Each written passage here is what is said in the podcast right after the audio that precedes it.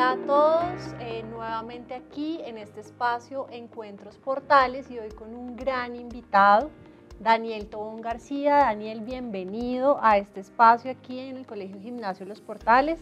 Daniel es médico con maestría en salud pública y políticas públicas. Es el director y fundador de Wellbeing, una startup social que usa la tecnología y la evidencia para mejorar el bienestar de niñas, niños y adolescentes en la etapa escolar. Daniel, bienvenido a este espacio.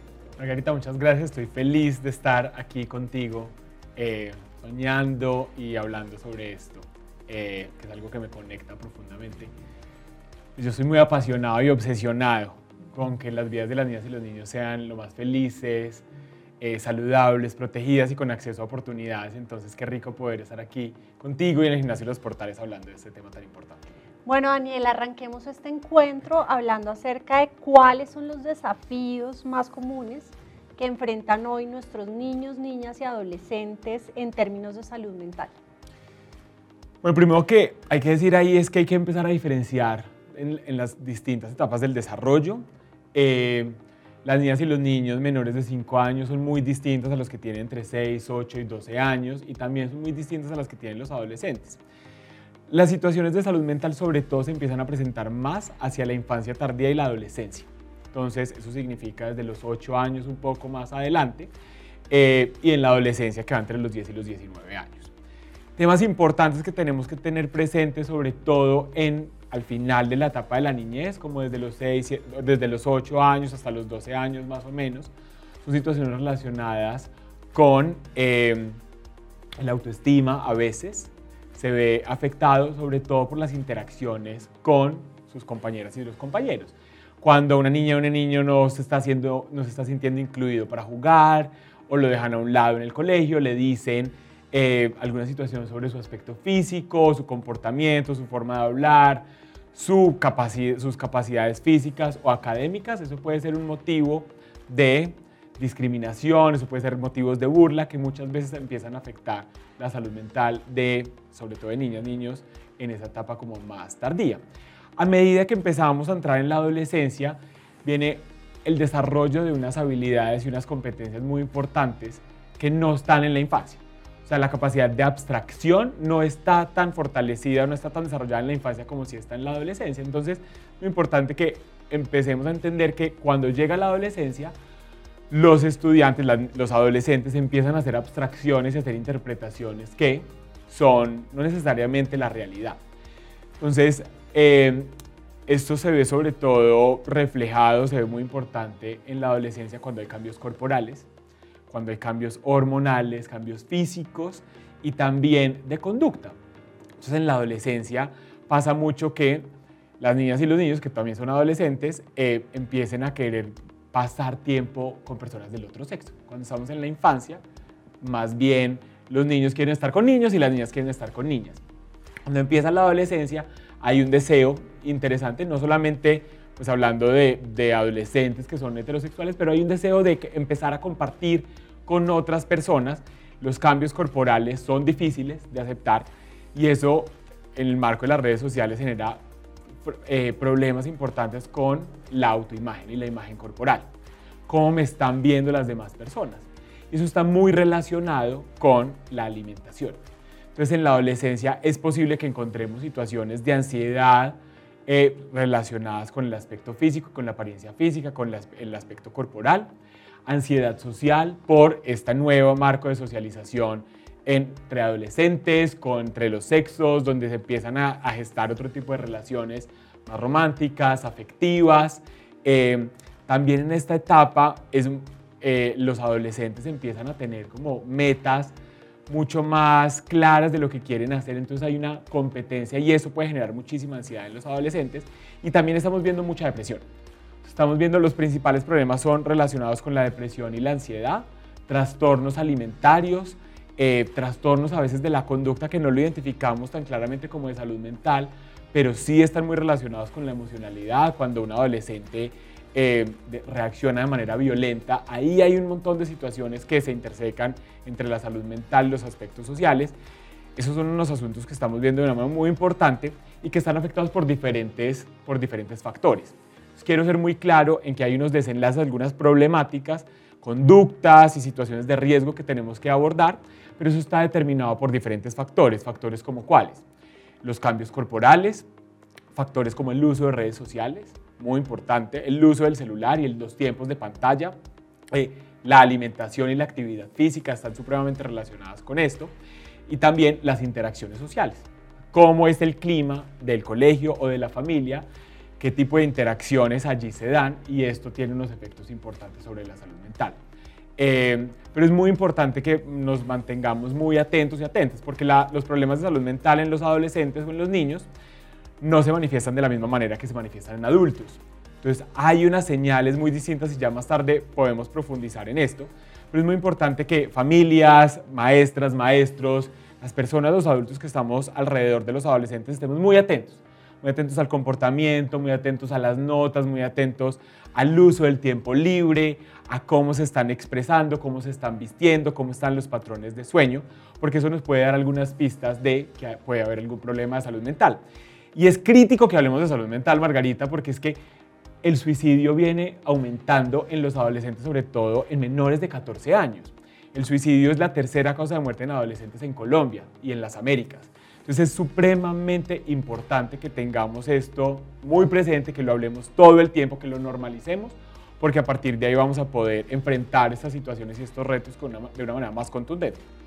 Daniel, y ahí entonces, enlazando con esa intervención que acabas de hacer, ¿cuáles son esas señales tempranas que los estudiantes, los niños, niñas y jóvenes pueden manifestar y cómo podemos nosotros desde el entorno estar atentos a esas señales? ¿Cuáles tú crees que son alertas tempranas que nos pueden, nos pueden manifestar nuestros estudiantes. Entonces, como decía anteriormente, es muy importante que los adultos, tanto en las familias como en los colegios, estén muy atentos y conozcan a los estudiantes, conozcan a las niñas, niños y adolescentes. ¿Cómo son sus patrones de sueño? ¿Están cambiando? ¿Será que está durmiendo más de lo usual o al revés? ¿Está durmiendo menos de lo usual? Entonces es muy importante que nos mantengamos mirando, por ejemplo, si se está quedando muy tarde en la noche, y eso es inusual en este adolescente o en esta niña y este niño, está quedando, le, está, le está tomando dificultad quedarse dormido, a veces eso nos habla de problemas de ansiedad, o a veces está despertando prematuramente a las 3, 4, 5 de la mañana y dice que no puede dormir bien. Esto también nos puede empezar a decir que ahí hay unos asuntos que tenemos que revisar. La alimentación. ¿Cómo está comiendo? ¿Cada cuánto está comiendo? ¿Está comiendo más de lo adecuado? Eh, está comiendo menos, porque también en la adolescencia, y esto nos pasa también en los adultos, es que los problemas de salud mental se pueden manifestar de manera distinta en las personas. Hay unas personas que empiezan a comer más de lo usual, más de lo usual. Hay personas que no quieren comer. Yo te quiero, aprovechar para contarte algo que a mí me pasó. Entonces no hay nada mejor que hablar de la experiencia personal. Yo sufrí muchos años de discriminación cuando estuve en el colegio, de bullying, y recién, eh, cuando ya estaba por graduarme, tuve un momento en mi vida en donde yo no me sentía triste, pero sentía como un vacío en el estómago, un vacío. Y yo no le decía esto a nadie, sentía un vacío en el estómago y me daba pereza comer. No era que no tuviera hambre, es que yo decía, no, no, más tarde como, más tarde como y empezaba a postergar. Cuando de un momento a otro me di cuenta, yo había bajado casi 10 kilos de peso. Claro, mi mamá estaba supremamente preocupada, otras personas que mis amigas y mis amigos estaban dando cuenta, pero yo estaba completamente eh, abstraído de esta situación. Yo no me daba cuenta que eso estaba sucediendo. Yo simplemente decía, voy a comer más tarde. No me sentía triste, no lloraba, pero se estaba manifestando de una manera distinta. Fui en algún momento al psiquiatra y efectivamente estaba atravesando por un cuadro depresivo. Entonces esto para decir que no necesariamente es el llanto, la tristeza, el retraimiento, las manifestaciones. En la adolescencia esto se puede manifestar de una manera muy distinta. la alimentación es otro aspecto, mucho o muy poco. Un asunto esencial es si el adolescente o la niña o el niño ya no disfruta de cosas que antes disfrutaba. Antes le gustaba ir a jugar fútbol o antes le gustaba jugar voleibol o quería verse con sus amigas y sus amigos a jugar y ahora ya no quiere, saca excusas, eh, trata de evitar eso a como de lugar y dice, no, es que yo ya no lo quiero hacer o en sus deportes ya no quiere involucrarse. Eh, eso es una señal de alarma que nos puede decir, hay que, prestar, hay que preguntarle qué está sucediendo, hay que preguntarle qué está sintiendo, cómo lo siente. Eh, llanto frecuente y también, eso son algunas de las manifestaciones, pero también si hay ideas de muerte. ideas de muerte, ideas de muchísima preocupación. Y esto no quiere decir, todos en la vida tenemos preocupaciones y tenemos tristezas. Eso lo tenemos que tener muy claro. O sea, que haya tristeza o haya preocupación no es en sí misma una señal de alarma. Pero si esto persiste en el tiempo, una, dos semanas seguidas en donde este comportamiento, estas ideas son repetitivas, eh, en donde ah, se cuestiona el motivo de la vida, si vale la pena estar vivo o no estar vivo, en donde eso para, para situaciones como depresión, pero también una preocupación exagerada por situaciones, preocupación exagerada por una presentación que tenemos que hacer y no se puede dormir dos y tres días o la noche anterior no puede dormir. Aquí nos está mostrando que hay definitivamente algún problema de salud mental que tenemos que entrar a entender. Y eso no significa que la niña o el niño necesite ya un tratamiento especializado de psiquiatría, medicamentos, no. Pero sí es un llamado de atención para que los veamos y las veamos y las pongamos en el centro. Esas son algunas de las señales de alarma que sí o sí debemos tener en cuenta y para que no se me olvide es estar atentos a tal vez autolesiones que se están viendo mucho. Cortes en la piel o que no se dejen ver los antebrazos, a veces en las piernas. Algunos comportamientos, y no solamente la autolesión es con cortes, sino con ingesta de bebidas alcohólicas o consumo de sustancias psicoactivas, nos dicen que ahí hay algo que tenemos que tener en cuenta. Entonces es muy importante que estemos muy atentos a qué está pasando con las niñas y los niños. Daniel, em, hablemos ahora un poco cómo es ese trabajo escuela-casa, educadores, padres de familia, y cómo en conjunto podemos apoyar ese proceso de salud mental de nuestros estudiantes. ¿Qué recomendaciones nos darías tú al respecto? Bueno, aquí hay responsabilidades que son compartidas y hay responsabilidades que son de cada uno.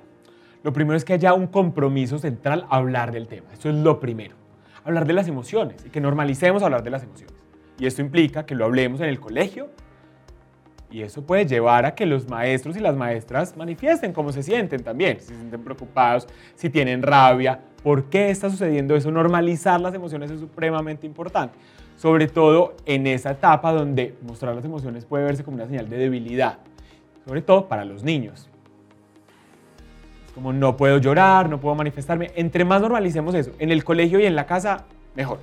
Entonces, lo primero es eso. Segundo, tener una postura clara de cómo enseñamos las habilidades socioemocionales, cómo enseñamos el reconocimiento de las emociones, cómo enseñamos a expresar esas emociones, a tramitar esas emociones y cómo también a partir de ahí empezamos a enseñar unas habilidades que son cuando mi vida puede estar en riesgo o cuando percibo que mi vida puede estar en riesgo, porque puede que no esté, pero así lo percibo. Es importante que empecemos a enseñarle a los adolescentes y a las niñas y a los niños a identificar esas alarmas. Y eso se construye como con una apuesta muy clara de enseñar unas habilidades que van variando en el momento de la vida. Pero esto implica para los colegios, por ejemplo, tener un currículo eh, o una forma de enseñar las habilidades socioemocionales en los estudiantes. Em, y eso se tiene que traducir sí o sí a la casa. Porque si en el colegio estamos formando en habilidades socioemocionales, pero en la casa no se tramitan bien los retos, las dificultades, los conflictos. Nadie expresa asertivamente lo que está sintiendo y esto no se tramita bien, pues no, no, no vamos a hacer un buen trabajo. Lo segundo, o lo tercero más bien, es que las familias tienen que participar mucho del colegio. Definitivamente tienen que participar, estar involucradas, involucrados, preguntando cómo están los estudiantes. Y ojo, yo quiero hacer una cuña y esto no es un asunto exclusivamente de las mamás los papás, en el caso de que estén, deberían estar muy involucrados, porque eso muestra y pone un ejemplo a seguir de que los hombres también pueden estar pendientes, de que los hombres también, también pueden ejercer acciones de cuidado, que está muy relacionado con la emocionalidad. Entonces, estar muy pendientes y compartir información. Así como las familias esperan que el colegio identifique si hay señales de alarma y notifique a las familias, asimismo es importante que las familias le notifiquen al colegio qué está pasando con ese estudiante, qué está involucrado, si está en algún tratamiento, si está atravesando alguna situación personal. Todo eso lo tenemos que tener, porque solo con esos datos, solo con esa información vamos a poder hacer la escuela y el colegio, eh, la escuela, perdón, y la familia, un acompañamiento más personalizado, eh, un acompañamiento ajustado a las necesidades de ese estudiante. Em, yo creo que con eso compartir información y hablar sobre las emociones es más que suficiente y en última instancia es, que esto no le apunta directamente, pero es algo que siempre hay que hacer, es cómo le damos voz a las niñas y los niños, para que se manifiesten, para que llamen la atención, para que activen alertas, para que tomen decisiones. Es supremamente importante porque esto está intrínsecamente relacionado con las habilidades sociales y cómo yo cuando estoy siendo víctima o estoy sufriendo alguna situación soy capaz de reconocerlo y tomar acción al respecto. Daniel, ya para cerrar este, esta, digamos, esta conversación que además ha sido muy interesante y que es de alto interés para colegio y padres de familia, desde tu experiencia, ¿qué estrategias has encontrado que son más efectivas para ayudar a, que nuestros, nuestros estudiantes aprendan a gestionar la ansiedad y el estrés? Lo primero es nombrarlo. A veces es muy frecuente encontrar no solo a adolescentes y a niñas y a niños, sino a adultos que tienen malestar, tienen, rabia, tienen algo, pero no saben qué. No, no pueden expresar qué es lo que sienten. Lo primero es nombrarlo. Y hay algunas estrategias muy poderosas para hacerlo. Escribir es una de ellas. Hacer chequeos emocionales al principio de la mañana o en cualquier momento del día, cómo nos estamos sintiendo. Y ese no es un momento para resolver problemas, no es un momento para entender por qué te estás sintiendo así, es un momento para dejar claro que aquí hay unas emociones y que todos llegamos con una emocionalidad.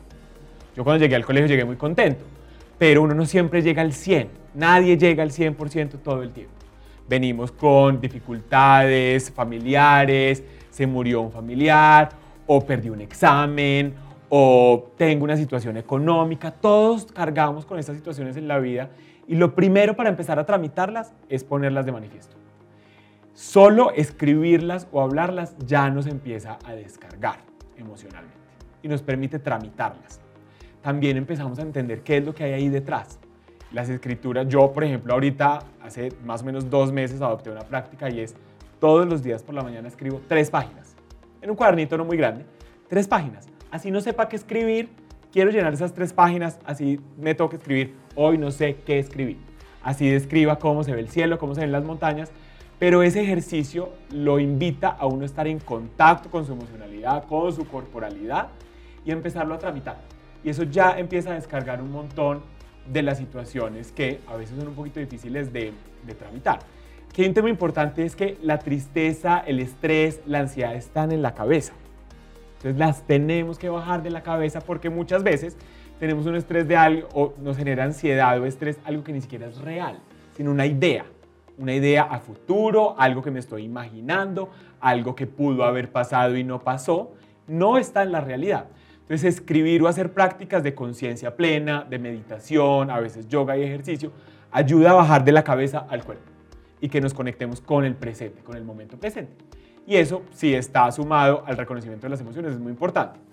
¿Qué otras actividades podemos hacer para esto? Disminuir los tiempos de pantalla del uso del celular y de las redes sociales.